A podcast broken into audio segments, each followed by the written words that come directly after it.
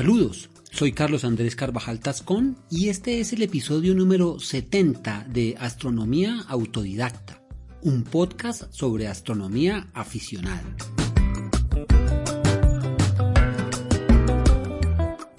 Bienvenidos.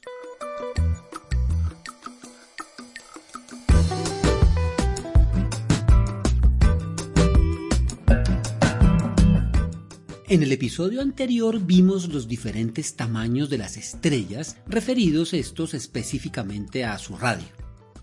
Trataremos en este capítulo otro elemento de la naturaleza de las estrellas que en ocasiones se confunde con el tamaño estelar y que es la masa o cantidad de materia que compone una estrella. Como veremos, estos conceptos son muy diferentes ya que podemos tener objetos muy grandes pero poco masivos o lo contrario.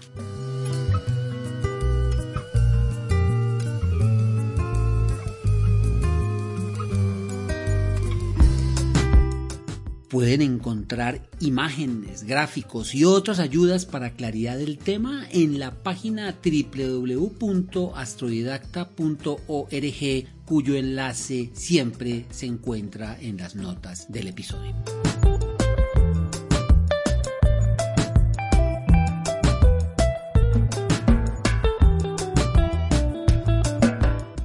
La masa es una magnitud con la que podemos medir la cantidad de materia que contiene un cuerpo o un objeto sin importar en qué estado se encuentre, sólido, líquido o gaseoso.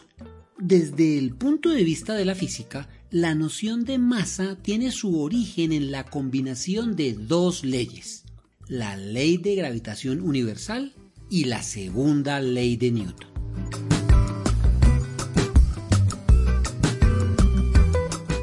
De acuerdo con la gravitación universal, la atracción entre dos cuerpos es proporcional al producto de sus masas dividido por la distancia que los separa. En este caso, la masa se denomina gravitatoria.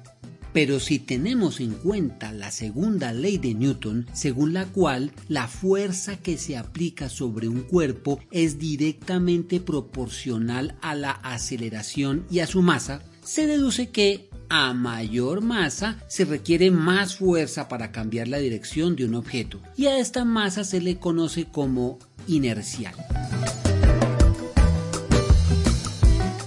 Resumiendo estos conceptos podemos decir que la masa gravitatoria es la medida de la fuerza de atracción que experimenta una porción de materia dentro de un campo gravitatorio y la masa inercial es una medida de la masa como la resistencia de un cuerpo al cambio de velocidad.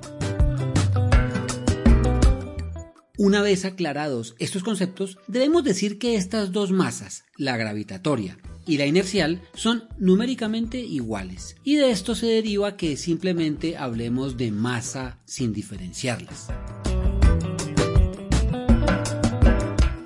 En astronomía, la unidad de medida de la masa es la masa solar, o sea, la cantidad de masa que se ha medido en el Sol. Con esta unidad como referencia se enuncia la masa de las estrellas y de otros objetos astronómicos como galaxias y cúmulos. Una masa solar equivale a unas 332.950 veces la masa de la Tierra y se representa con la letra M mayúscula seguida por un símbolo que indica el Sol.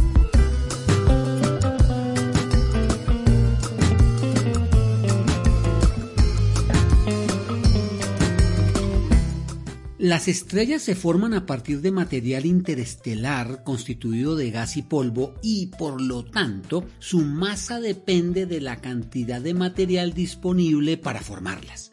La masa inicial de una estrella determinará sus características, tamaño, luminosidad y temperatura, así como su evolución y su vida. Por definición, una estrella es un esferoide luminoso que se mantiene estable debido al equilibrio entre su cantidad de masa y la energía que se produce en su interior. La gravedad tiende a colapsar este material, pero la presión de energía desde su interior la compensa para mantener a la esfera estable. Ahora bien, entre mayor masa se requiere mayor energía para detener el colapso y a mayor energía liberada, mayor temperatura estelar. Así las cosas, por ejemplo, una estrella muy masiva requerirá de alta temperatura para su equilibrio. Es el caso de las jóvenes estrellas gigantes azules, muy calientes y de corta vida, ya que consumen muy rápidamente su combustible.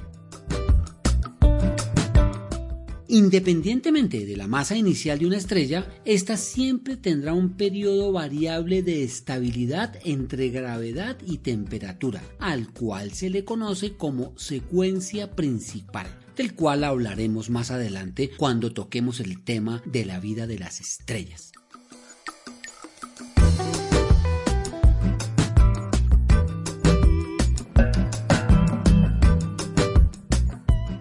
Para que un astro sea considerado como una estrella, éste debe producir su propia energía a partir de reacciones de fusión nuclear, y para que éstas puedan desencadenarse hay un mínimo de masa necesario, ya que por debajo de este mínimo la presión gravitatoria del material en su núcleo no generará las condiciones necesarias para que los átomos puedan fusionarse en nuevos elementos. Esta masa mínima es de 0.08 masas solares. Los astros que están un poco por debajo de esta masa nunca funcionarán hidrógeno en sus núcleos y se conocen como enanas marrones o estrellas fallidas. En el otro extremo, se ha calculado que la mayor masa que una estrella puede tener es 150 veces la del Sol, ya que en este punto se alcanza el llamado límite de Eddington, por encima del cual la luminosidad sería tan alta que la estrella empezaría a expulsar sus capas externas. He de decir, sin embargo, que en 2010 se descubrió una estrella hipermasiva a la que se le calculó una masa actual de 265 masas solares. La explicación más plausible se refiere a que es el resultado de la fusión de varias estrellas en una sola. Entre estos dos límites se encuentran estrellas de gran variedad de masa que les da sus características individuales, como las frías enanas rojas, las de masa y temperatura media como el Sol o las energéticas y supermasivas enanas blancas. Hagamos aquí un pequeño paréntesis para decir que, a diferencia de la creencia entre muchos aficionados de que a Júpiter le faltó poco para ser una estrella, esto está muy lejos de ser cierto, ya que a pesar de su gran tamaño, hubiera necesitado ser 80 veces más masivo para poder iniciar las reacciones termonucleares en su interior. Como hemos podido apreciar, la masa de una estrella es una propiedad fundamental, estrechamente relacionada con su temperatura, luminosidad, tamaño y ciclo de vida. De ahí que la determinación de masa de las estrellas es una tarea muy importante. No existe una forma directa de medir la masa de una estrella, a menos que tenga una compañera. Por fortuna, aproximadamente la mitad de las estrellas visibles no están aisladas, sino que se encuentran en sistemas múltiples en los cuales dos o más se orbitan mutuamente.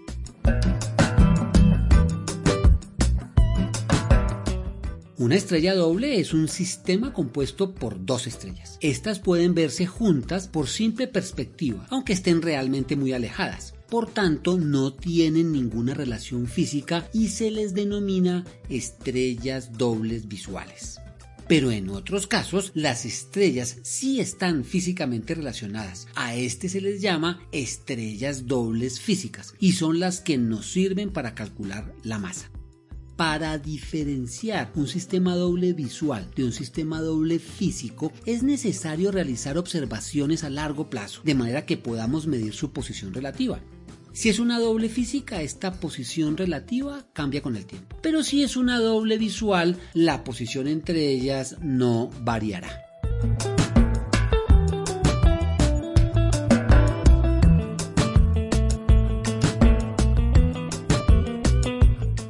Usando la tercera ley de Kepler, que indica la duración de una órbita dependiendo de su radio, Isaac Newton derivó una relación entre la masa del sistema, su periodo y tamaño orbital. de tal manera que si podemos medir estos últimos componentes, lograremos obtener la masa del sistema. Sin embargo, esto no nos dirá nada sobre las masas individuales de las dos estrellas. ¿Cómo se calcula entonces la masa de cada estrella? Cuando pensamos en dos cuerpos celestes en órbita, podemos imaginar que hay uno, usualmente el más pequeño, que gira alrededor del grande, como por ejemplo la Luna alrededor de la Tierra. Sin embargo, esto no es cierto. En realidad, ambos astros giran alrededor del centro de masa o baricentro del sistema. Este centro de masa se ubica en una línea que une ambos cuerpos. En el caso de las estrellas, si ellas tienen exactamente la misma masa, el centro de masa estaría exactamente situado en un punto medio entre las dos. Para entender esto de manera práctica, consideremos dos niños jugando en un balancín del parque.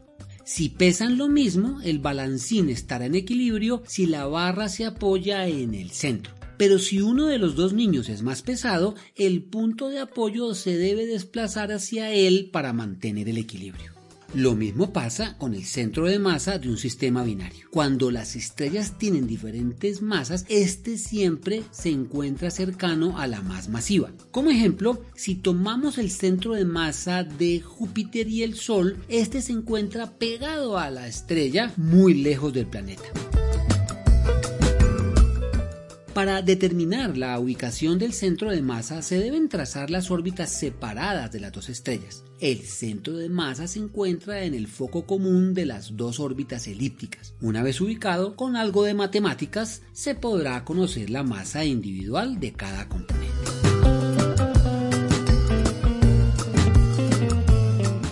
Finalmente, para el cálculo de la masa de estrellas que no se encuentran en sistemas binarios, existen otros recursos como la relación de masa-luminosidad que permite pesar las estrellas a través de la medición de sus brillos aparentes y sus distancias. Además, existen estudios espectroscópicos que veremos en capítulos posteriores.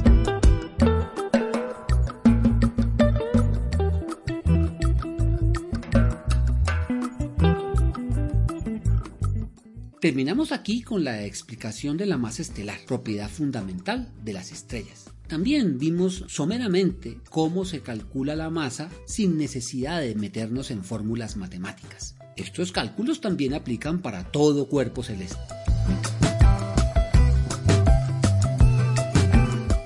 Agradezco la revisión de esta historia a mi padre Luis Carvajal, que ha sido mi compañero incondicional de afición y observación. Nuevamente, muchas gracias por escucharnos. Esperamos que la información haya sido de utilidad para conocer, recordar o repasar conocimientos básicos para el astrónomo autodidacta. Le recordamos que al compartir el episodio o calificarlo en la plataforma donde lo estén escuchando nos permitirá llegar a más aficionados y a aquellos que aún no lo son.